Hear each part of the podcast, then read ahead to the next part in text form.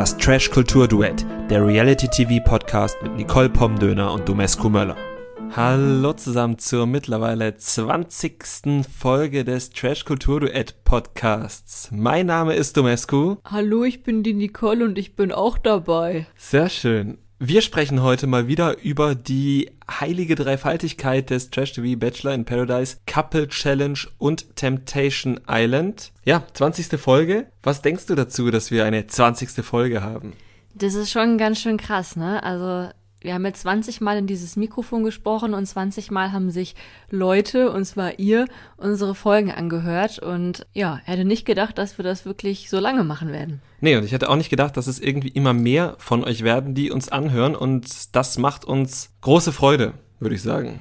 Genau, an dieser Stelle vielen lieben Dank an alle, die sich wöchentlich unsere Folgen anhören oder auch nur zwischendurch mal eine anhören, muss ja auch nicht immer alles sein.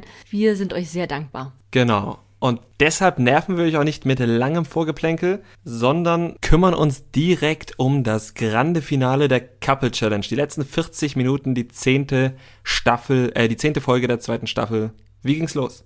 Es ging erstmal damit los, dass wir uns unheimlich gefreut haben, dass endlich das Finale gekommen ist und Couple Challenge sich dem Ende zuneigt. Die Leute, die jetzt schon ein paar mehr Folgen von uns gehört haben, die wissen das, dass das nicht unser Lieblingsformat war, dass wir insbesondere mit zwei Charakteren dort sehr zu kämpfen hatten.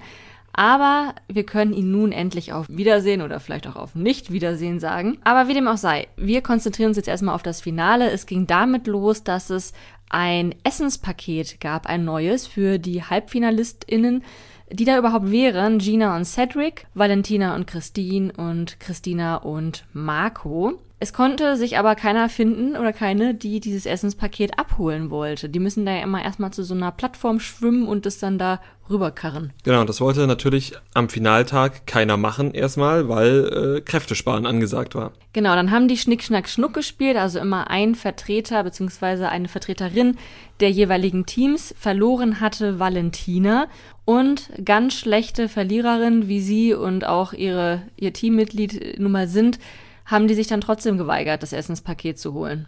Genau, wenn ich es richtig verstanden habe, weil sie Frauen sind. War da die Begründung. Ja, also wahrscheinlich einfach, weil sie Valentina und Christine sind. Das Ende vom Lied ist, dass Cedric dann geschwommen ist, das Paket geholt hat. Im Zuge dieser Essenspaketstreiterei waren dann eh alle schon angepisst aufeinander und dann hat Christine die Bombe gedroppt und hat offenbart, dass sie und Valentina diejenigen waren, die in einer vorherigen Folge die 2000 Euro unterschlagen haben. Genau, das hat dann auch zumindest Marco nicht mehr deutlich überrascht. Er hat gesagt, ja, weiß ich. Und äh, wen es allerdings überrascht hat, waren Fabio und Malisa, die noch nicht ganz aus dem Camp ausgezogen sind, denn nachdem die ausgeschieden sind, mussten sie ja wie immer noch eine Nacht dort bleiben. Und Malisa war sehr enttäuscht von Christine und Valentina. Was uns wiederum ein bisschen überrascht hat, aber gut, Malisa ja, hat ja einfach ein bisschen länger gebraucht, um Christine und Valentina zu verstehen. Umso verärgerter war sie, hat denen eine Ansage gemacht und Valentina und Christine haben in ihrer üblichen Manier geantwortet, dass das ja zum Spiel gehöre und äh, sie ja so real wäre. Oh, aber weißt du, was Christine gesagt hat, was ich wirklich gut fand? Sie hat gesagt, das ist ein Spiel und jeder hat seine eigenen Regeln.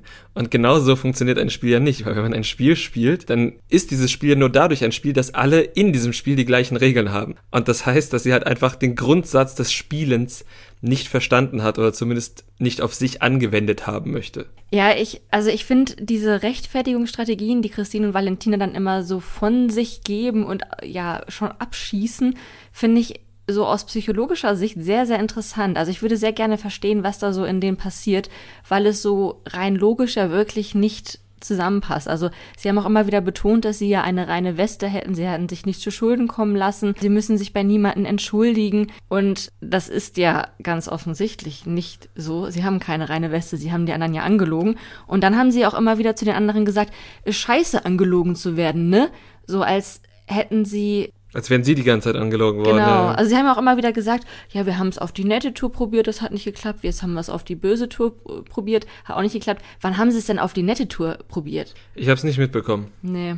Naja. Vielleicht meinen sie, als äh, Valentina mit Cedric äh, geflirtet hat. Vielleicht meinen sie das, das kann gut sein. Oder vielleicht haben sie auch mal ein Brot für die anderen geschmiert oder so. Vielleicht. Genau. Wir werden es vielleicht auch nicht herausfinden. Wir sind auf jeden Fall sehr froh, wenn wir uns das Geplänkel um die beiden jetzt bald nicht mehr geben müssen. Ein Top-Moment gab es dann für mich und zwar sind Fabio und Malisa in die Interviewbox da gegangen und wurden gefragt, was sie denn nach ihrem Auszug als erstes tun werden. Ja, wir werden fett bumsen hat äh, Fabio gesagt und ich habe ihm das sofort abgenommen. Er wollte auch gar nicht davon abrücken, auch als Malisa irgendwie deutlich gemacht hat, dass ihm, äh, dass ihr diese Ehrlichkeit dann doch eventuell etwas peinlich ist, hat Fabio klar gemacht. Ich bumse dich, ich werde dich fett poppen. Ja, genau. Und ich glaube ihm das halt, weil wir wissen ja aus äh, dem anderen Format, Temptation, dass Fabio offenbar tatsächlich sexsüchtig ist. Und er wollte auch unbedingt dort ähm, bei Couple Challenge bumsen. Das hat er, glaube ich, in der ersten Folge gesagt. Ja, und äh, er hat sich zurückgehalten, offenbar für Malisa, aber jetzt ist auch Schluss damit. Jetzt ist Schluss damit. Und ich habe gesagt, dass es ein Top-Moment für mich war, oder? Ich habe mir allerdings rangeschrieben, dass es ein Cringe-Moment war. Und ich glaube, es ist beides und das. Genau, bei mir steht C plus T. Ja. Ja. Cringe und Top-Moment. Kann, kann man so stehen lassen. Die beiden sind sich auf jeden Fall treu geblieben, das kann man sagen. Definitiv. Dann ging es dann auch schon direkt weiter zur Halbfinal-Challenge. Genau, zur Halbfinal-Challenge. Ähm, die Couples haben sich alle darauf vorbereitet, indem sie sich gegenseitig nochmal gepusht haben und Motivationssprüche abgelassen haben. Valentina und Christines Strategie war, dass sie jetzt eben nochmal allen zeigen, dass sie die realsten sind, wo auch immer sie diese Selbstwahrnehmung herhaben. Cedric und Gina glauben an ihre Stärke und äh, Marco und Christina, das war tatsächlich eins meiner Top-Momente.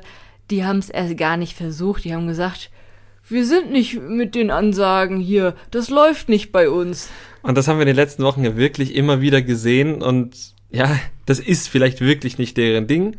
Und es muss ja auch nicht jeder immer so laute Ansagen machen. Aber ich fand ihre Ansagen immer am schönsten. Die haben mir immer am meisten das Herz aufgehen lassen. Das stimmt. Dann kam es zum Halbfinale. Das sah so aus, dass die Couple zuerst einmal ein Wort finden mussten. Wie nennt man so, so ein Rätsel? Es war so ein Rätsel, also ein Lösungswort wurde mit vier Hinweisen beschrieben. Und äh, das war insgesamt, hätte ich gesagt, jetzt nicht so schwierig. Cedric und Gina haben es ähnlich gesehen. Die haben das auch sehr, sehr schnell, glaube ich, rausgefunden. Ja, das Lösungswort war Reis. Nein, Kreis. Kreis war das Lösungswort. Genau, und Cedric und Gina haben es sehr schnell herausgefunden. Sobald sie das Wort dann gelöst hatten, mussten sie mit einem Stand-up-Paddle zu einer Plattform auf dem See schwimmen, sich dort einen Sack Kohle holen, damit dann wieder zurückschwimmen und dann haben sie eine Fahne ergattern können und hatten das dann gewonnen. Genau, und ähm, so leicht sich Cedric und Gina damit getan haben, so schwer haben sich die anderen beiden Couples getan. Die haben die wildesten Worte da hingelegt, weil sie teilweise das Rätsel nicht verstanden haben. Also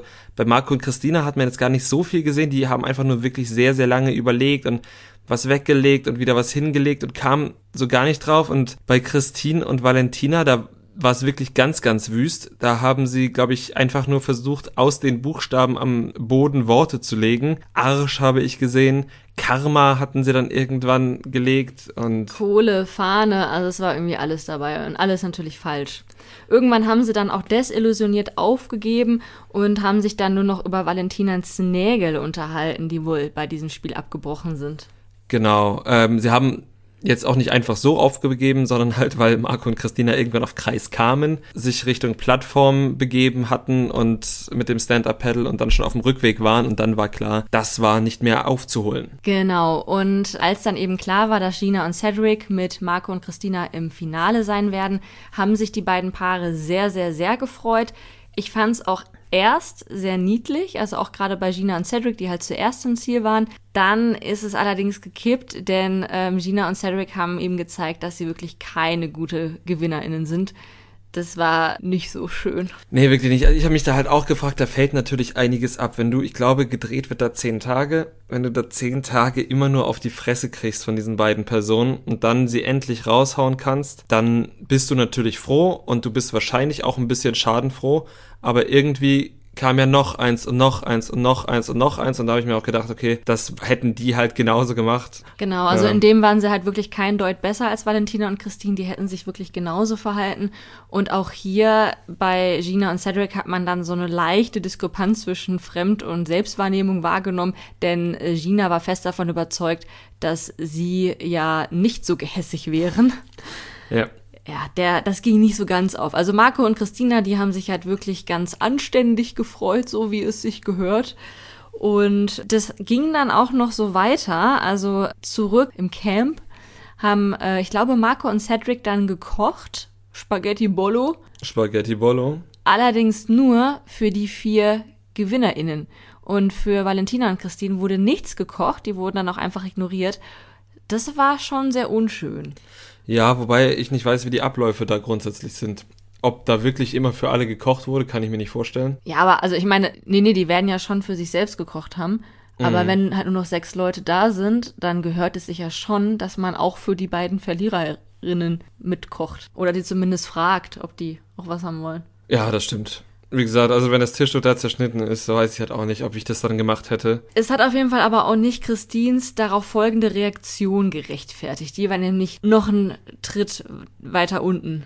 Ja, das stimmt. Denn Christine hatte dann angefangen, einfach dafür zu sorgen, dass, wenn die anderen schon nicht für sie kochen, die anderen dann einfach auch nichts mehr im Kühlschrank haben. Denn sie hatte einfach, ich weiß nicht ob komplett, aber zumindest einen Großteil der ohnehin raren Lebensmittelvorräte irgendwie zusammengepackt mit Marshmallows und Käse und Salami und immer darauf hingewiesen, ja, jetzt kommen die Ameisen. Hat auch die vegane Salami oder die vegane Wurst auf die Fleischwurst gelegt, was jetzt bei echten VeganerInnen sicherlich auch nicht zu Begeisterungsstürmen führen würde. Nee, aber es war ohnehin ja irgendwie nicht mehr essbar. Es war irgendwie zusammengedingst und so. Also man hätte es wahrscheinlich schon noch essen können, aber je nachdem, wie viele Ameisen sich schon darüber hergemacht hätten, war das einfach nur Lebensmittelverschwendung. Genau, und das haben eben auch die anderen KandidatInnen immer wieder betont, mit Essen spielt man nicht, das kennen wir alle aus unserer Kindheit und ja, e- es ist ja letztendlich so, also es ist halt echt kein schöner Move und Valentina hat sich halt auch definitiv mitschuldig gemacht, denn sie hat halt einfach nur drüber gelacht, hat immer mal wieder halbherzig gesagt, ach, hör doch auf, hat es aber jetzt nicht irgendwie ernsthaft versucht, sie davon abzuhalten oder ihr auch nicht gesagt, ey, das ist wirklich nicht cool, also ja, die beiden im Fernsehen brauche ich jetzt nicht mehr. Nee, und haben wir jetzt auch erstmal nicht mehr. Mal gucken, was das nächste Jahr vielleicht, wenn wir noch so lange einen Podcast aufnehmen, bringt. Aber jetzt würde ich sagen, haben wir beide erstmal genug davon und kümmern uns aber ganz schlicht einfach nur ums Finale, was jetzt kommt, um den sportlichen Wettkampf. Genau, es ging um 62.500 Euro, die noch im Pott waren. Und das Finale sah eben so aus, dass die erstmal wieder alle auf so einem Gerüst waren. Ich glaube, es war wieder das Big Wheel, Das oder? Big Wheel, genau. Und war so ein bisschen wie so ein Staffellauf. Also es musste dann immer einer aus dem Team oder eine musste erstmal eine Strickleiter hochklettern, musste dann dort mit dem Partner der Partnerin abchecken und dann musste die andere Person ein, an einem Netz hochklettern, dort einen Rucksack holen, wieder runterklettern und dann mussten sie ein Zahlenrätsel Genau, lösen. aus den beiden Rucksäcken, denn der erste hat ja auch einen Rucksack, ähm, die Leiter da hochgetragen. Da mussten sie Zahlen rausholen und dann quasi so, ein, so eine Art Sudoku, aber nicht wirklich Sudoku, weil ja immer 15 rauskam, kommen sollte und nicht 10, ne? So ein Zahlenrätsel lösen. Und da war ein paar schneller und das waren Cedric und Gina. Genau, also es war wirklich so, die waren einfach nur schneller, die konnten jetzt nicht irgendwie besser rechnen als die anderen oder so, hatten einfach einen gewissen Vorsprung, haben dann das Ganze auch gewonnen und haben sich sehr gefreut. Ja, und haben gleich noch angekündigt, dass sie Marco und Christina am Freitag einladen. Ja, das fand ich sehr fair. Ja, das fand ich auch gut. Ja. Gönnst du es den beiden? Ich ich habe mir aufgeschrieben, ja, weil sie halt irgendwie am meisten einstecken mussten da. Beziehungsweise vor allem Gina musste am meisten einstecken, aber Cedric hängt halt mit da dran. Ja, das stimmt. Ich sehe es auch so, also es hätte definitiv schlechtere äh, GewinnerInnen geben können. Allerdings würde ich sagen, ich hätte es Marco und Christina noch ein bisschen mehr gegönnt, einfach weil sie halt auch nicht so gehässig waren beim Gewinn. Das stimmt. Also ich hätte es denen, glaube ich, auch mehr gegönnt, aber du hast mich ja nur gefragt, ob ich es denen gegönnt habe. Und ich hätte denen das schon gegönnt, weil, wie gesagt, also Gina hat sehr, sehr viel einstecken müssen. Deshalb habe ich es ihr auch nicht so übel genommen, dass sie da halt so gehässig war beim Gewinn, weil da einfach, glaube ich, einfach eine Menge abgefallen ist. Sie hat ja auch immer wieder betont, das Gute hat gesiegt. Ja, dass sie das auch so oft betont hat, war auch völlig unnötig. Aber wie gesagt, aus der Emotion heraus kann ich sie da schon verstehen. Aber tatsächlich, Marco und Christina wären auch sehr, sehr formidable SiegerInnen gewesen. Und welche, die ich auch gerne noch vielleicht in anderen Formaten sehen würde. Ja, auf jeden Fall. Also die beiden, äh, vorher hatte ich die immer nicht ganz so auf dem Schirm. Auch nicht, als die damals bei Bachelor in Paradise waren, aber ich bin jetzt Fan. Apropos Bachelor in Paradise. Kommen wir zum nächsten Format, zur Folge 5. Fünf schon? Ja. Krass. Auch diese Folge ging mit Stress los. Und zwar wissen wir jetzt ja alle schon, dass Serkan und Karina sich nicht wirklich gut riechen können. Und die Folge begann damit, dass Serkan Gustav gewarnt hat vor Karina, dass sie es ja nicht ernst meine mit ihm, nur Spielchen spiele. Was Serkan aber nicht bedacht hat, war, dass Karina alles mit angehört hat. Die stand hinter ihm. Zumindest ab einem gewissen Zeitpunkt. Aber vorher hat sie wahrscheinlich auch schon mitbekommen, was sich da so im Gespräch gedreht hat. Wir haben, glaube ich, letzte und vorletzte Woche schon mal drüber gesprochen. Was halten wir von Serkans Vorwürfen? Also ich finde, Karina hat das äh, dann im Einzelinterview sehr gut zusammengefasst, als sie gesagt hat, mir wird vorgeworfen, dass ich unschlüssig bin, aber den Männern wird es nicht vorgeworfen. Und das ist es eben. Also sie lernte halt einfach Männer kennen, war sich bei Gustav sehr lange unschlüssig. Ja, man kann ihr vielleicht vorwerfen, dass sie ihm irgendwie falsche Hoffnung gemacht hat. Ich wiederum finde eigentlich, dass sie immer recht transparent ihm gegenüber war. Sie hat ja nie verheimlicht, dass sie auch andere Männer kennenlernen will. Gustav hat sich halt einfach sehr, sehr schnell in sie verliebt. Aber ich finde nicht, dass Karina sich falsch verhalten hat. Genau, und Karina hat das dann Ganze eben auch mit einem Vorwurf gegenüber Serkan verbunden, hat halt gesagt, na, du machst doch hier Show, zumindest teilweise macht er Show und das kann man, glaube ich, auch nicht komplett bestreiten. Er sagt ja selbst, dass er teilweise Samira gegenüber eine Show macht, die große Tony-Show, wie er sie nennt, wenn er ihr den Hof macht, wie ältere Leute sagen würden, und dann wieder den freien Jungen spielt, der anderen Frauen den Hof macht. Und ich muss halt sagen, ich finde, Serkan wirklich verdammt unterhaltsam in dieser Show. Er macht, also ich finde nicht alles gut, was er macht. Ich finde vieles von dem, was er macht, furchtbar. Aber anders als andere Charaktere in anderen Formaten, finde ich, dass er dabei unterhaltsam ist. Und dadurch kann ich es ihm halt, nehme ich ihm die einzelnen Sachen übel, finde ihn aber trotzdem in der Show gut. Weißt du, was ich meine? Ja, geht mir bei ihm auch so. Also ich finde auch, dass er halt schon ein Gewinn für die Sendung ist. Es macht schon Spaß, ihm zuzugucken, aber manchmal würde man ihn schon einfach mal gerne sagen, ey, Serkan, schau doch mal in den Spiegel. Ja, wenn du schon im Glashaus sitzt, dann wirf doch nicht mit Steinen. So sieht's aus. Wer auch Redebedarf mit Karina hatte oder wer Kritik geäußert hat, war Siko. Mhm. Und zwar hatte er nicht Karinas Rose bekommen und das hat ihn dann doch schon ganz schön gewurmt und darauf hat er sie dann angesprochen. Und Karina hat auch das, glaube ich, ganz gut gelöst, indem sie hat gesagt, naja, du hast mich der an dem Abend geschnappt und hat gesagt, so komm, ich will mich bei dir absichern. Und das fand sie halt kacke. Und das hat sie ihm so gesagt und das hat er auch verstanden, glaube ich. Ja, er hat dann wieder seine etwas creepy Lache losgelassen. und es hat mich wirklich arg gewundert, dass er erst dann verstanden hat, dass er da nicht gut angekommen ist in dem Moment. Aber ich, mich hat's irgendwie gefreut, dass er es verstanden hat dann. Das schon, ja, das äh, auf jeden Fall. Daumen hoch. genau, es kam dann eine neue Teilnehmerin ins Haus, die auch nochmal schön alles aufgewirbelt hat. Und zwar ist das die 29-jährige Judith mit spanischen Wurzeln. Judith war in der Staffel vom Schwanenbachelor Sebastian Preuß 2020 und war auch bei einigen der Kandidaten kein unbeschriebenes Blatt. Nein, so war sie zum Beispiel Serkans ähm, Wunschkandidatin, wie er später nochmal sagte. Genau, und ich glaube auch andersrum, denn Judith hatte gesagt, dass sie zwei Männer attraktiv findet, und zwar Sherkan und Tim. Jetzt kann man sich fragen, okay, wer ist Tim und warum nennt sie Serkan Sherkan? Das kann man sich fragen, zumal die beiden ja ganz offenbar sogar schon Kontakt via Instagram hatten. Ne? Ja, ja. Also vielleicht wusste sie es auch einfach nicht besser. Ich glaube, sie hat sich dann im Laufe der Folge auch korrigiert. Sie ist im Laufe der Folge zu Serkan gewechselt. Ja. Sieht aus wie ein Match made in heaven, wenn da nicht Samira wäre. Genau, und die hat den Brat natürlich gleich gerochen, auch weil sie, glaube ich, wusste, dass Serkan irgendwann mal angegeben hat, dass Judith, äh, dass er Judith durchaus gern kennenlernen würde. Und äh, nicht nur das, also Serkan hat auch dann wieder Samira ein bisschen verleugnet vor Judith. Er hat nämlich sich wieder Judith geschnappt für die Roomtour. Und auf Judiths Frage, ob denn jemand von den Jungs schon mal in der Love Suite war, hat Serkan betont, nur zum Zähneputzen. Genau, das äh, wissen wir, dass das nicht stimmt. Nichtsdestotrotz, zumindest für den Beginn, haben Samira und Serkan sich dann wieder zusammengerafft, haben, die necken sich ja auch immer so ein bisschen mit ihrer Eifersucht und mit, ja, mit, mit Serkans Verhalten. Aber obwohl ich das nicht cool finde, wie Serkan sich verhält, irgendwie bei den beiden ist es halt schon süß, ne? Also irgendwie, man merkt halt, das macht denen schon Spaß. Da steckt schon sehr viel Leidenschaft hinter und irgendwie gucke ich denen da ganz gerne zu. Ja, auch weil Samira dann ja auch immer wieder betont, dass sie eigentlich das Maß aller Dinge ist und dann auch immer sehr, sehr ihr Revier markiert, möchte ich es mal nennen, weil ich finde immer, dass ihre Küsse, zumindest die, die die Kamera zeigt, nicht nur Küsse sind, sondern auch irgendwie sowas haben wie, seht her, ich habe ihn gerade angeleckt.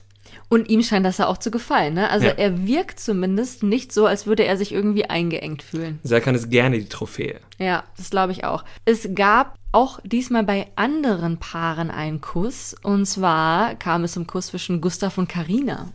Ja, da habe ich mich dann sehr gefreut und Gustav bestimmt auch. Genau, er hat sich auch extra nochmal ein äh, Pfefferminzbonbon vorher reingeschmissen, damit dem Kuss auch wirklich nichts mehr im Wege steht. das fand ich dann ein bisschen gruselig, weil irgendwie er ja weggegangen ist dafür. Also er ist halt wirklich aufgestanden, weggegangen, kam mit Pfefferminzbonbon im Mund wieder. Ja, und dann gab es den Kuss. Ja, toll. Ja. Er könnte auch so eine Werbung für TikTok sein. Doch das ist nicht der einzige Kuss gewesen, denn es gab ein Date. Und zwar durfte Romina sich einen Datepartner aussuchen und hat sich für David entschieden. Genau, und dann bleiben wir, glaube ich, erstmal, wir erzählen den ganzen Zyklus einmal durch, oder? Würde ich sagen, weil das war schon irgendwie ein interessanter, spannender Zyklus zwischen Romina und David. Wir erinnern uns an die letzte Folge, da hat David am Abend der Nacht der Rosen das Gespräch mit Romina gesucht und irgendwie lief es zwischen den beiden auch ganz gut und dementsprechend hat David die Rose von Romina bekommen. Anschließend gab es jetzt dann eben dieses Date und dieses Date lief mit einem Picknick erstmal oder was heißt Picknick? Sie saßen nicht auf einer Decke, sondern sie saßen auf einem Tisch auf einem leeren Feld mitten in Andalusien. Es sah wirklich traumhaft schön aus. Ja, wirklich. Genau. Und dort saßen sie und haben versucht, sich zu unterhalten. Hat jetzt irgendwie so semi-gut geklappt. Es hat halt wirklich überhaupt nicht geklappt. Es hat nee. wirklich überhaupt nicht geklappt. David hat konstatiert, dass Romina noch schlechter Smalltalk könne als er.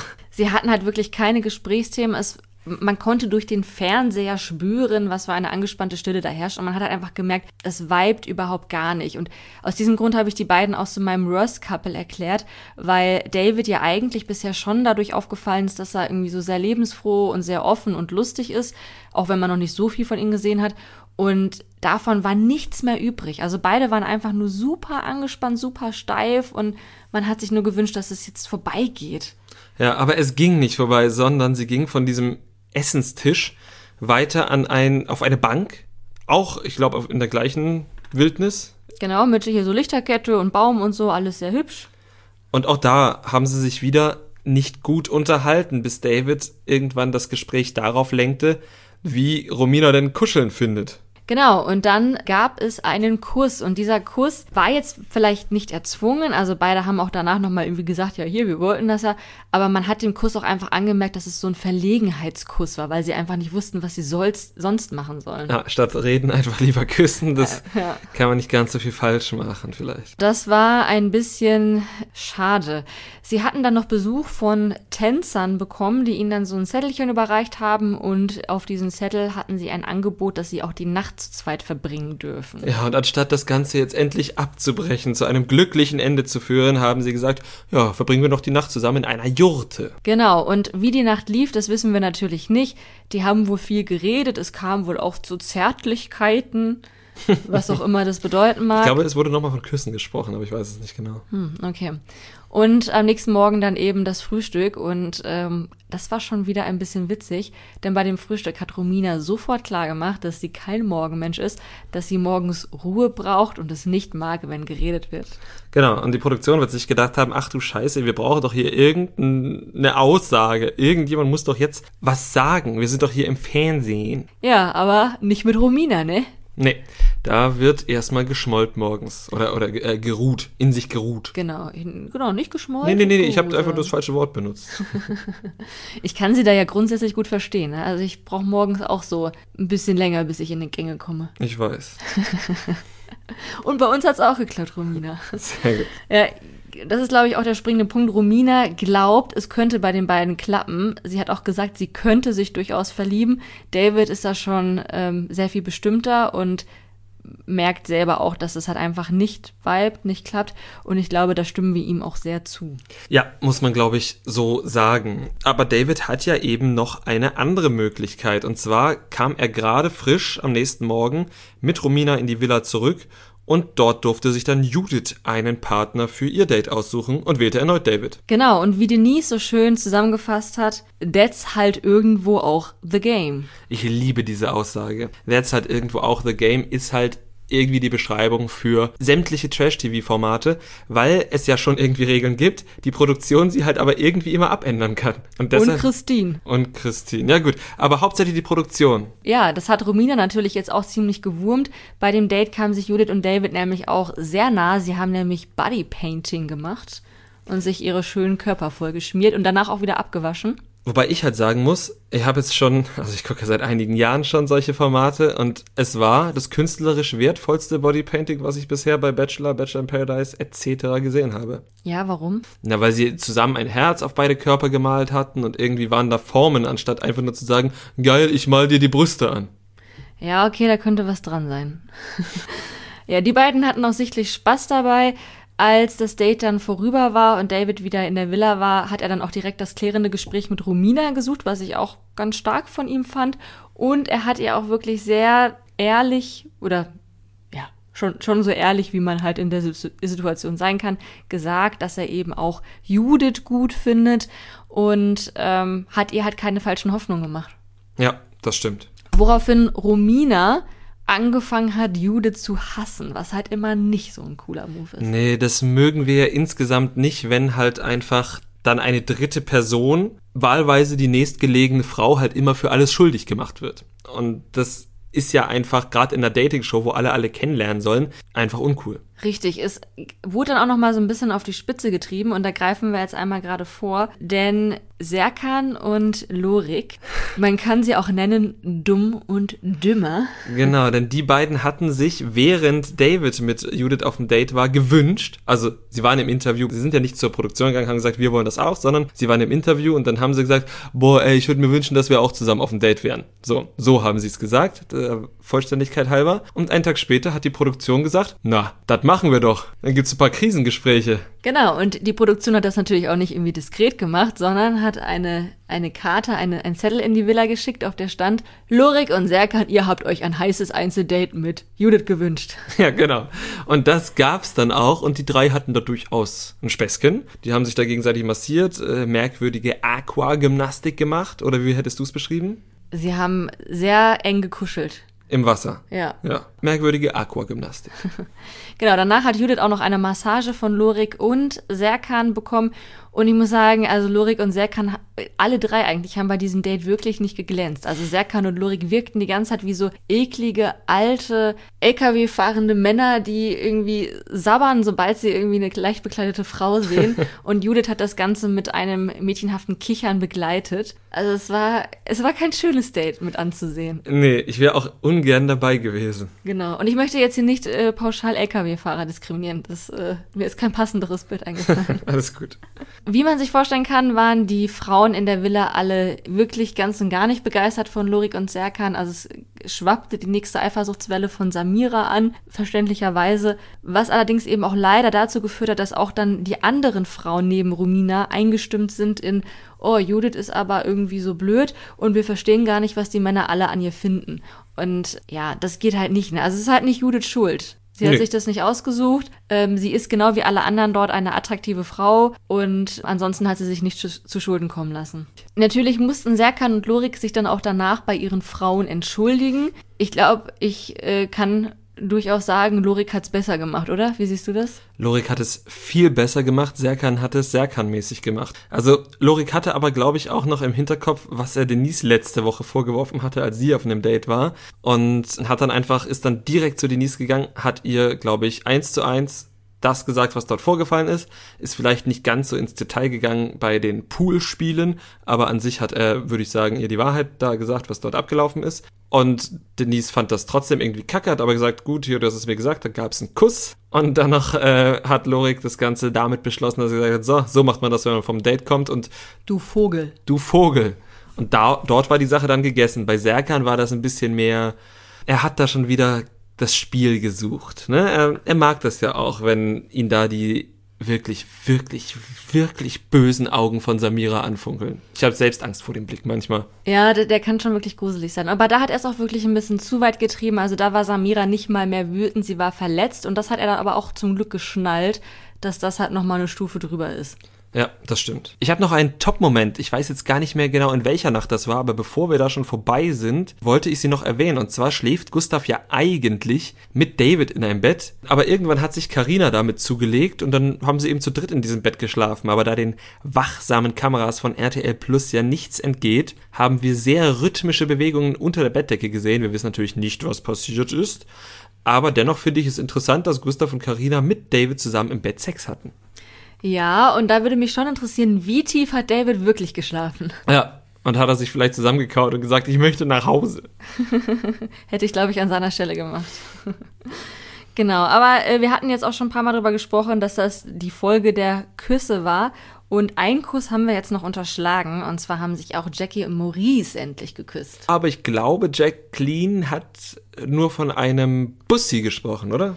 Ja, ein Schmatzer, den sie auch Freundinnen so geben würde. Aber ich muss ganz ehrlich sagen, ähm, entweder hat sie bewundernswert intime Freundschaften oder ja, also ich würde meine Freundin nicht so küssen. Okay. Du deine? Äh, ja, ich weiß nicht. Wir haben ja nur gehört, wir haben es nicht gesehen. Wir haben halt gesehen, dass sie relativ lang aneinander waren, aber da wir nur noch die Silhouetten gesehen haben, habe ich jetzt nicht im Detail gesehen, wie dieser Kuss dort abgelaufen ist. Vielleicht war es auch wirklich nur ein Bussi. Es wird aber bestimmt noch mehr Bussis geben. Es gab zwischendurch noch ein Dinner der Wahrheit. Ich glaube, da brauchen wir jetzt aber nicht im Einzelnen drauf eingehen, außer vielleicht nochmal um zu betonen, dass Siko ein ekelhafter Lustmolch ist. Ja, das war mein Cringe-Moment. Ja, Siko hat auf jeden Fall seine, sein pubertäres Ich noch einmal zum Leben erweckt. Genau, vielleicht noch nur ganz kurz zur Erklärung. Bei, beim Dinner der Wahrheit ging es darum, dass alle KandidatInnen vorher anonym Fragen an die anderen Teilnehmenden formulieren durften. Und das waren halt meistens so Fragen wie, meinst du es wirklich ernst mit Gustav und so weiter. Außer bei Siko, der hat einen anderen Ton angeschlagen.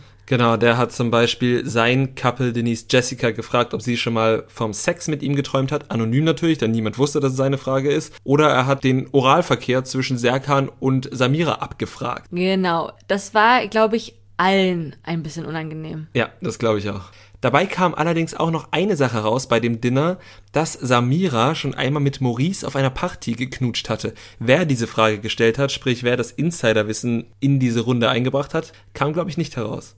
Nee, das stimmt. Und das ist eigentlich auch echt ganz schön hinterlistig. Ja, finde ich auch. Weil es wird ja eine Person gewesen sein, die genau wusste, dass sie geküsst, dass sie geknutscht haben, aber unbedingt wollte, dass das nochmal da in der Runde breitgetreten wird. Ja, das habe ich, hab ich auch gefragt, könnte das gewesen sein, aber keine Ahnung. Ja, wir werden es wahrscheinlich nie erfahren. Es kam dann auch schon zur Nacht der Rosen, beziehungsweise zur Cocktailparty davor und ähm, eine Sache haben wir nämlich noch vergessen. Es gab neben Judith noch eine weitere neue Teilnehmerin und dann mit der Cocktailparty auch noch einen neuen Teilnehmer.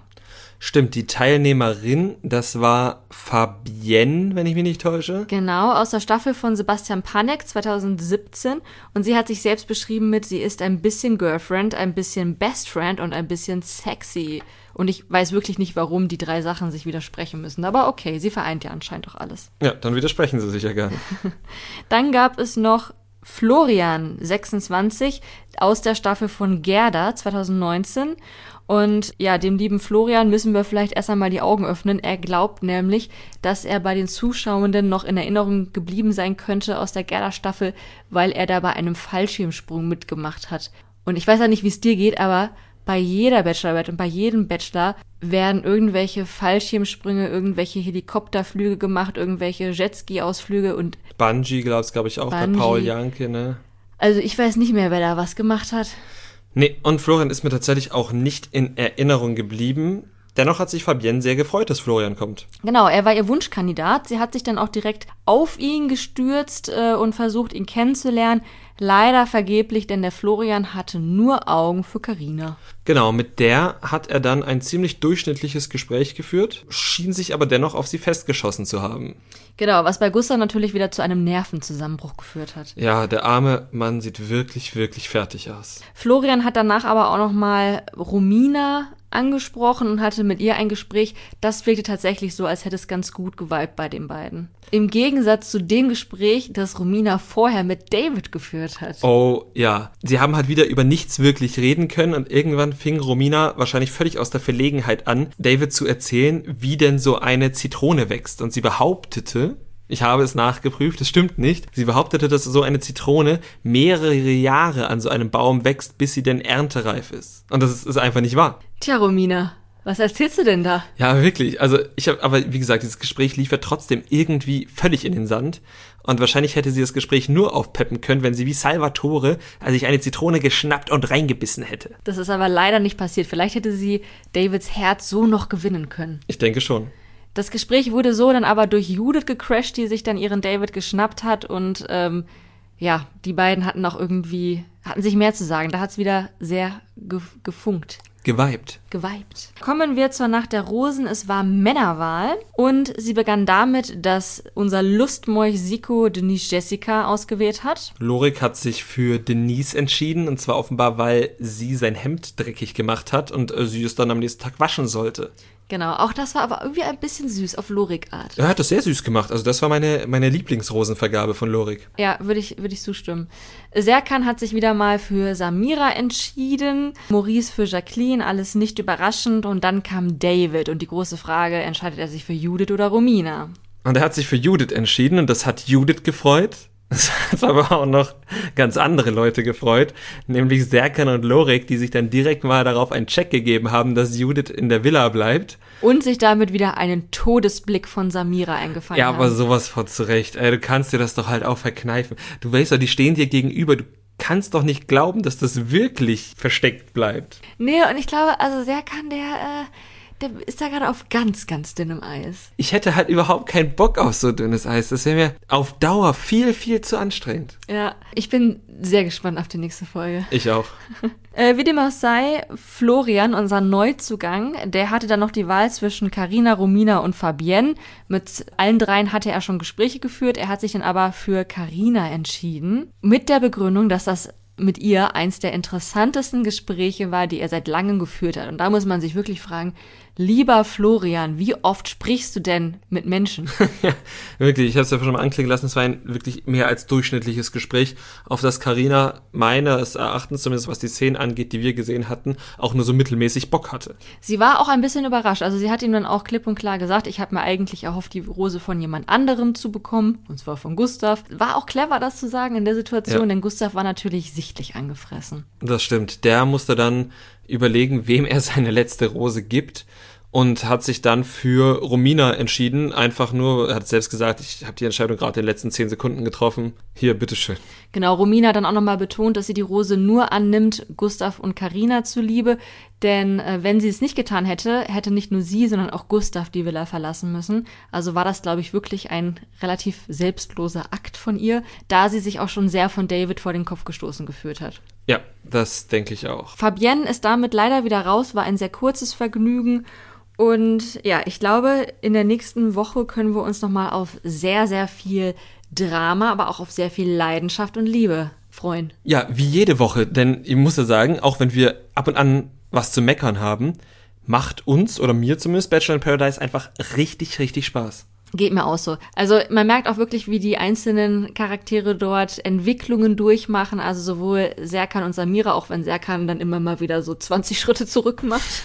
Aber eben auch Karina und Gustav. Also das ist auch ein ganz zartes Pflänzchen, was ähm, sicherlich noch wachsen wird. Und es ist ganz schön, den dabei zuzugucken. Genau, da sind wir doch sehr gespannt. Kommen wir von Menschen, die sich kennenlernen, zu Menschen, die sich auseinanderleben. Temptation Island VIP Folge 2. Genau, erst die zweite Folge und äh, man fühlt sich so, als wäre man da schon seit Ewigkeiten mit drin. So vertraut, wie die teilweise miteinander sind. Naja, doch, doch. Ähm, es beginnt, wie jede gute Temptation Island Folge beginnen sollte, mit Party und zwar in beiden Villen. Zur Einordnung, wir befinden uns jetzt in der allerersten Nacht, die die Teilnehmenden und die VerführerInnen in der Villa verbringen. Die wissen auch schon, dass sie eben die erste Nacht miteinander in einem Raum verbringen müssen. Und ja, darauf bereiten sie sich dann mit ordentlich Sekt und anderen alkoholischen Flüssigkeiten vor. Auch Schnappus hätte ich jetzt gesagt, wenn ich mal bei den Frauen geguckt habe. Da sind doch die Kollegen über den Pool gelaufen und haben den Schnappus in den Pool gekippt. Auf welcher Party wärst du lieber gewesen? Frauenvilla, Männervilla? Ich wäre, glaube ich, also ausschweifender war die Party in der Frauenvilla, hätte ich gesagt. Und auf der anderen wurde Flaschendrehen gespielt. Also ich wäre auf der gewesen, wo nicht Flaschendrehen gespielt wird. Also in der Frauenvilla. Ja, genau. Ja, wäre ich auch lieber gewesen. Ich bin zu alt für Flaschendrehen. Ja, hatte auch wirklich, also so wie man halt Flaschendrehen mit 13 oder 15 gespielt hat, Lecky, Lecky, den, auf den die Flasche zeigt, der muss den anderen am Hals lecken. Ja, und zwar nicht am Hals lecken, sondern Lecky Lecky machen am Hals. Ja, habe ich falsch gesagt, tut mir leid. Ja. Jakob, dessen Idee das übrigens war, der hat dann auch noch einen Lapdance bekommen, hat aber gleichzeitig betont, dass er eher so der, der Mann für Niveau ist. Das hat er getan. Lustigerweise haben Giuliano und Henrik sich währenddessen unterhalten und Giuliano hat Henrik darauf hingewiesen, dass das ja Jakobs erstes TV-Format ist und er noch gar nicht weiß, worauf er sich einlässt und dass ja alles noch gar nicht einschätzen kann, was er da tut. Und das fand ich sehr amüsant, zum einen, weil es stimmt, zum anderen, weil Giuliano das gesagt hat. Und es ist ja nicht Giulianos erstes TV-Format und trotzdem kommt er meines Empfinden nach nicht besonders gut weg. Nein, also ich würde sagen, von den vergebenen Männern kommt er mit Abstand am schlechtesten weg. Der Charakter mit der wenigsten Tiefe, der, mit der wenigsten Zuneigung zu seiner Partnerin. Also der eben auch schon in der ersten Nacht direkt deren Abmachung gebrochen hat. Sie hatten sich eben versprochen, dass sie nicht mit dem Verführer, der Verführerin in einem Bett schlafen werden. Und äh, Giuliano hat sofort, schon bevor er betrunken war, gefühlt, hat er dieses Versprechen gebrochen und gesagt, hä, ist mir egal, ich bin doch kein Hund, ich mache das trotzdem. Kein Knecht, hat er, glaube ich, kein gesagt. Knecht. Stimmt, Hunde sind ja in der Pudeltheorie eigentlich ganz gut, ganz weit oben angesiedelt. Ich glaube, es ist eine Hundetheorie, da sind alle Hunde Hunde. Aber ohnehin, du hast Giuliano sowieso richtig gefressen, ne? Ich habe ihn richtig gefressen. Also er ist halt einfach sehr von sich selbst überzeugt und ich weiß nicht so ganz warum. Er freut sich wahnsinnig darüber, dass die Frauen dort auf ihn stehen, ohne irgendwie zu reflektieren, dass die Frauen dafür bezahlt werden. Was wahrscheinlich noch okay ist. Wir erinnern uns an Calvin, der hat sich da auch immer sehr drüber gefreut, aber ich meine, der war danach auch immer mit denen zusammen. aber halt auch, wie, wie abfällig er über Sandra spricht. Und darüber haben wir uns vorhin schon einmal kurz unterhalten. Man merkt einfach, dass Giuliano sich selbst das alles so zurechtgelegt hat, dass er nur mit einer weißen Weste da rauskommen kann. Denn er hat Sandra vorher schon gesagt, du, ich weiß noch nicht so ganz, ob ich dich wirklich mag und ob ich wirklich meine Zukunft mit dir verbringen will. Das ist jetzt die Probe. Und jetzt kann er natürlich Folgendes machen. Er kann entweder ihr treu bleiben und am Ende sagen, siehste, hat geklappt, ich bin jetzt bereit für dich, dann ist er sowieso der Held. Oder wenn das nicht klappt, dann sagt er, tja, jetzt weiß ich ja, dass ich nicht genug für dich empfinde, jetzt haben wir es rausgefunden, ja, kann ich jetzt auch nichts dafür. Und wenn er ganz clever ist, dann macht er sogar beides, dann geht er ihr erst fremd und tritt sie mit Füßen, wird dann aber eifersüchtig, weil sie dann vielleicht das gleiche mit anderen Männern macht. Und dann sagt er, durch die Eifersucht habe ich gemerkt, wie viel du mir bedeutest und jetzt bin ich wieder dein Mann. Ja, ich würde nicht gegen dich wetten, ehrlich gesagt. Also, das ist halt, bei allem, was wir in dieser Staffel von ihm gesehen haben, ist das ein realistisches Szenario. Oder sind das drei realistische Szenarien? Ich, ich tippe auf Szenario 3. Weil das das Schlimmste ist. Genau, weil es das Schlimmste ist und weil ich ihm das einfach am meisten zutraue. Mhm. Es geht nur dann vielleicht nicht auf, weil seine Sandra an den cleversten Verführer geraten ist, und zwar Miguel. Ich glaube, Miguel hat Temptation Island studiert. Ja, und er hält ja auch wichtige Lektionen darüber. Ja, das tut er, aber dadurch wissen wir, dass er studiert hat, weil er erzählt die ganze Zeit genau, wie es ablaufen würde. Und auch das, was er sagt, halte ich für real ein realistisches Szenario. Er sagt halt auch, er wird Scheiße bauen, und dann bin ich da. Er hat einfach verstanden, wie man das, glaube ich, machen muss, ohne dabei nur immer so den Kopf zu streicheln und äh, in die Friendzone abzurutschen, aber ohne gleich den ersten Schritt zu machen, bevor nicht irgendwas passiert ist. Ich glaube, er hat sich wirklich darauf vorbereitet. Vielleicht hat er einen Aktenordner angelegt, Ver äh, Verführerinnenprofile studiert und ich glaube, er schafft das. Du meinst, er kriegt seinen Abschluss? Er kriegt seinen Abschluss, seinen Temptation Island Universitätsabschluss. Ich finde auch, dass er es sehr viel cleverer macht als zum Beispiel Dominik, der Wiener Fotz-Typ. Denn man sieht, wie Miguel, wenn er mit Sandra spricht, eben ihre Beziehung so richtig dekonstruiert, indem er wirklich da keinen Stein auf den anderen lässt und dann fragt er hier nochmal nach, wie verhält sich Giuliano denn da? Das ist aber blöd. Was macht Giuliano denn hier? Das ist aber kacke. So dass Sandra eben dann selber beginnt daran zu zweifeln. Während Dominik, als er mit Emmy gesprochen hat, einfach nur gesagt hat, warum bist du denn dann überhaupt mit Udo zusammen? Und das war halt, also weiß ich nicht, vielleicht hatten sie vorher auch irgendwie ein tiefgehendes Gespräch, ich glaube aber nicht, weil Dominik eben gesagt hat, man kann mit Amy keine tiefgehenden Gespräche führen. Und das war einfach so plump und überhaupt nicht nachhaltig. Also er muss da noch in die Lehre gehen bei Miguel. Ganz sicher und sollte er, glaube ich, auch, denn ich finde, Dominik wechselt ja nicht von Emmy, also ich nehme es mal weg, Dominik wird sich umorientieren von Emmy in Richtung Paulina und das tut er ja nicht, weil er glaubt, dass er da größere Chancen hat, sondern weil ich glaube, dass er wirklich auf sie steht. Ja, ich finde, das merkt man ihm auch wirklich das an. Das merkt man ihm total an. Er steht halt wirklich auf sie und denkt sich, okay, wenn ich schon mal hier bin und meine Aufgabe ist, sie zu verführen und ich dann vielleicht auch noch mit der Frau meiner Träume, wenn ich jetzt mal so hoch fassen darf, dann am Ende hier rausgehen könnte, ja, warum denn nicht? Warum denn nicht? Genau, und ich finde auch das macht Dominik wieder möglichst ungeschickt. Ja. Also man muss dazu sagen, bei Are You The One, da waren wir jetzt auch keine großen Dominik-Fans, gerade wegen seiner Wiener Futz-Eskapaden und äh, seinen schlechten Intrigen, die er dort versucht hat durchzuführen. Und man merkt halt eben auch jetzt, also er hat sich jetzt in Paulina verguckt, versucht das Paulina irgendwie zu verklickern, dass er sie besser findet als Emmy Und er kann das eben nicht. Er kann Paulina keine Komplimente machen, ohne Emmy im gleichen Atemzug schlecht zu machen. Er sagt dann halt, Paulina, du bist so toll, du bist so schön, bla bla bla. Und Emmy ist anstrengend, mit der kann ich keine lieben Gespräche führen. Ich glaube, er hat jetzt nicht gesagt, dass er sie dumm findet, aber es stand sowas von in Caps Lock zwischen den Zeilen, dass man es nicht ignorieren konnte. Und das ist halt wieder sehr unschön. Ne? Also du kannst ja auch Paulina einfach sagen, dass du sie magst, ohne Emmy schlecht dastehen zu lassen. Ja, da habe ich mich halt auch wieder ein bisschen über ihn geärgert, weil ich mich ja eigentlich so ein bisschen für ihn gefreut habe, weil das hatten wir bei Temptation Island noch nie in Deutschland, dass sich die Verführer wirklich in die Vergebenen so wirklich verliebt haben. Außer diese komische Geschichte mit Jules, die plötzlich ganz besessen von Julian war. Erinnerst du dich? Genau, die hat irgendwie geweint, weil am ersten Abend. Sie in ihn verknallt war. Ja, ja, genau. Ja, das war gruselig. Äh, das war gruselig und war ja glücklicherweise am nächsten Tag auch wieder vorbei. ähm, bei Dominik habe ich jetzt den Eindruck, dass das wirklich, dass er sich einfach wirklich verguckt hat, was ich süß finde, was ich finde, dass man, dass der ganzen Show wirklich nochmal einen neuen Twist gibt, was wir in Deutschland halt so noch nicht gesehen haben, genauso wie die Party bei den Frauen haben wir so in Deutschland auch noch nicht gesehen. Finde ich beides total super, aber Dominik stellt sich wieder so blöd und teilweise ja auch frauenverachtend an, wenn er eben nur ein Lob mit einem Tadel gegenüber einer anderen Frau verteilen kann, dass ich das schon wieder blöd finde. Nichtsdestotrotz hat es Emmy auch einfach sehr gewurmt, dass er sich von ihr abgewendet und Paulina zugewendet hat. Man hatte das Gefühl, Emmy ist eifersüchtiger auf Dominik und Paulina als auf ihren Udo und die ganzen Frauen, mit der er da in der Villa ist. Aber das kann natürlich sich auch noch ändern. Ja, das kann natürlich sein. Äh, spätestens wenn wir in der nächsten Woche, das nehme ich mal vorweg, dass es diese Woche keine Bilder gab, aber in der nächsten Woche gibt es Bilder und da wird sich sicherlich das ein oder andere nochmal drehen. Genau, also es gab viele Momente, bei denen man sich gedacht hat, ah, das kommt so ans Lagerfeuer. Oh ja, ganz sicher. Ungeschnitten. Es gab nämlich auch wieder Dates, wobei die natürlich jetzt zu diesem Zeitpunkt am, am zweiten Tag sozusagen noch relativ unromantisch waren. Waren auch alles Gruppendates, nur Kate und Jakob, die durften davon irgendwie nicht profitieren, die mussten beide in der Villa bleiben. Das stimmt, wobei die waren ja auf zwei Dates und einmal durfte Jakob tatsächlich mit. Ja, und also ich hätte, ich hätte schon gerne gewusst, warum. Ich glaube, beim ersten war es Zufall. Und beim zweiten war es in der Männervilla ja wirklich mit der Verschiebung, dass Giuliano dann drin geblieben ist. In der Frauenvilla hätten sie wahrscheinlich auch eine Verschiebung machen wollen.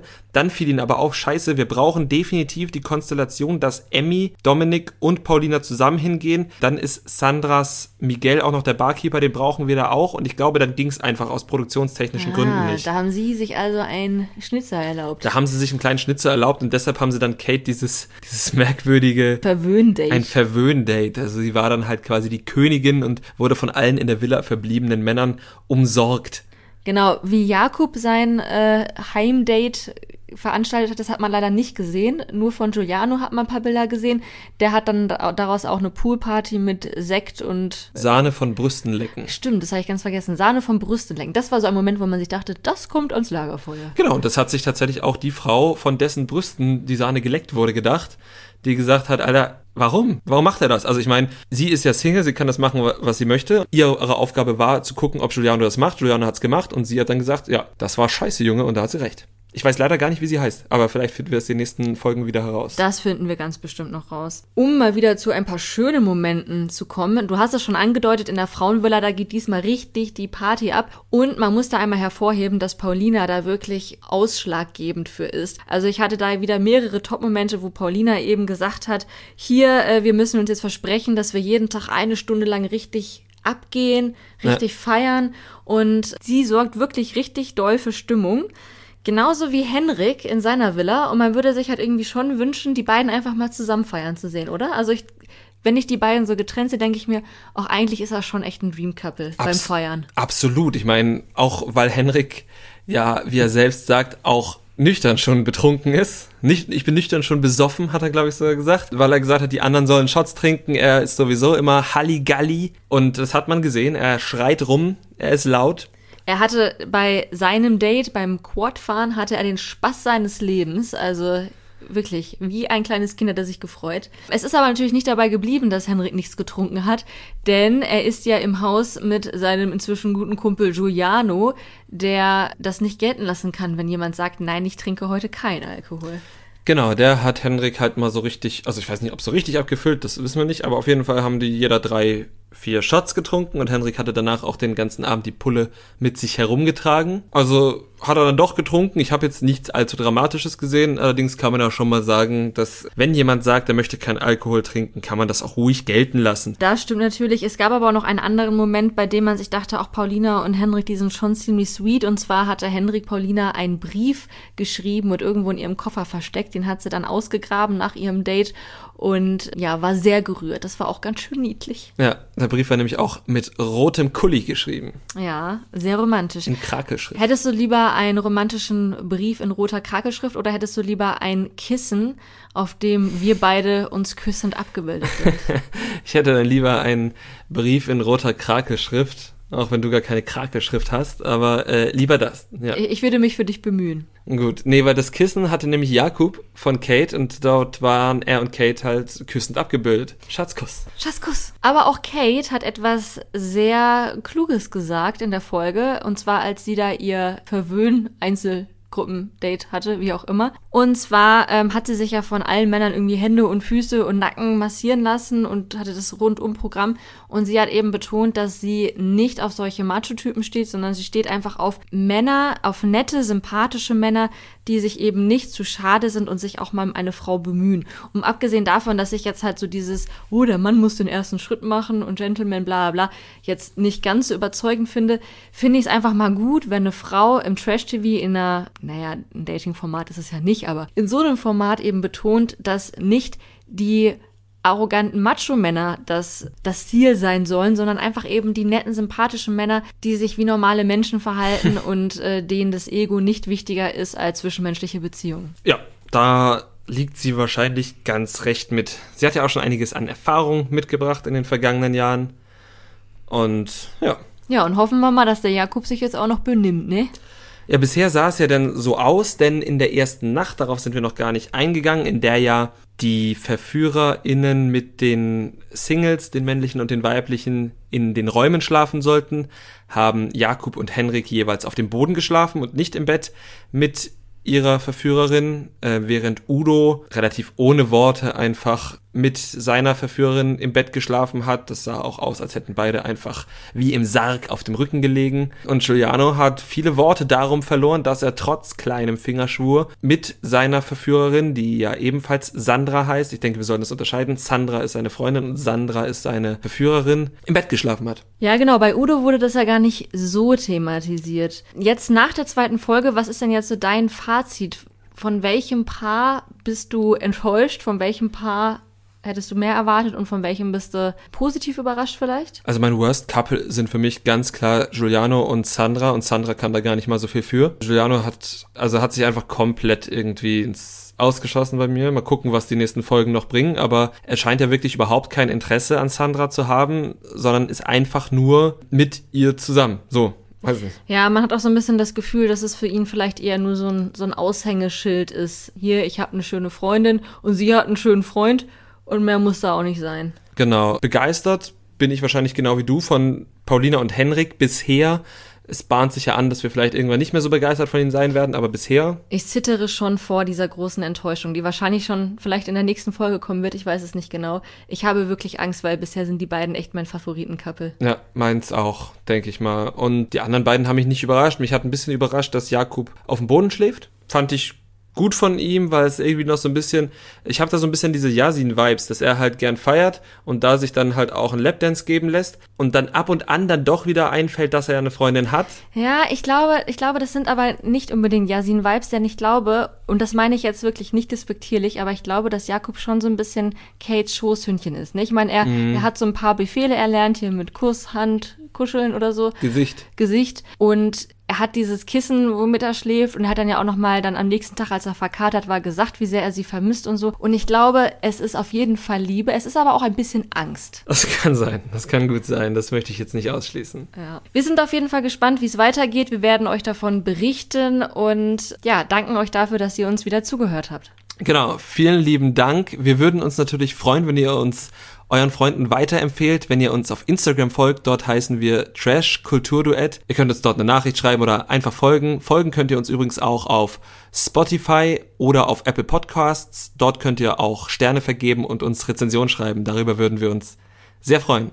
Und damit mit dieser erneuten Folge in Überlänge verabschieden wir uns. Bis zur nächsten Woche. Bis dann. Tschüss.